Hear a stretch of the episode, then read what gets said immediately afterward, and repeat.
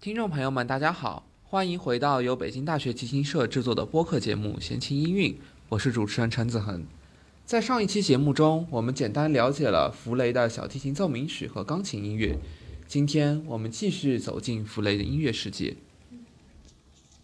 大家好，我是紫云。今天呢，我们继续聊弗雷。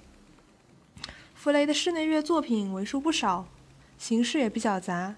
除了我们上期提到的两首小奏以外，还有一首钢琴五重奏，两首钢琴四重奏，两首大提琴奏鸣曲，一首钢琴三重奏和一首弦乐四重奏。此外呢，他还有一些提琴小品，也都各有特色，很值得把玩。接下来，让我们一起欣赏他为大提琴所做的哀歌作品二十四号。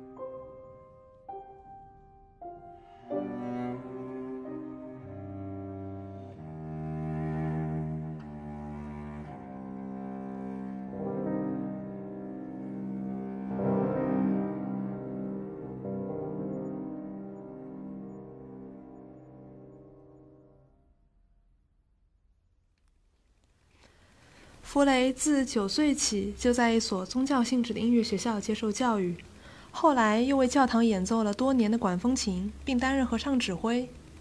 他向来所追求的那种超然美，想必也是一种来自他的宗教背景的底色。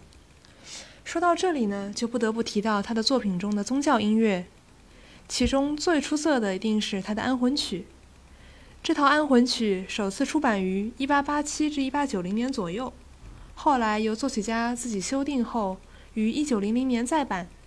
它与威尔第等人的作品并列，是古典音乐史上最重要的安魂曲之一。当然呢，在这里，弗雷依然是弗雷。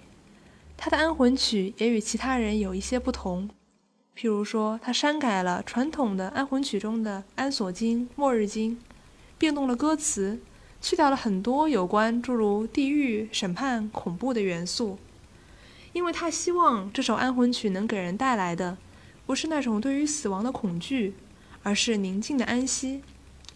所以说，他会让很多人觉得。这首安魂曲给人的是一种格外亲切、温馨的感觉。在所谓的四大安魂曲里，弗雷的这一部作品一定是最能给人天堂的意境的一首。按照惯例，它由七个乐章组成。接下来，我们将为大家播放的是第三首和第四首。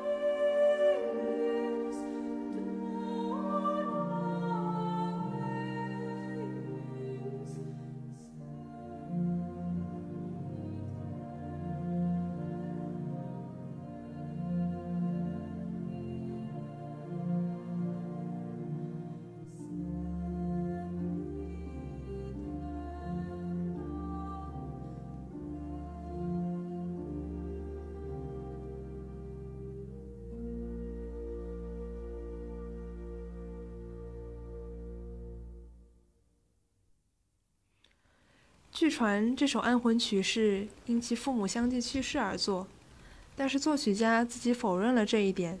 他表示创作本身没有任何特定的目的。不过可以确定的是，他自己非常喜爱这首作品。后来在他自己的葬礼上演唱的也是这首安魂曲。接下来将为大家播放的是第五首和第七首。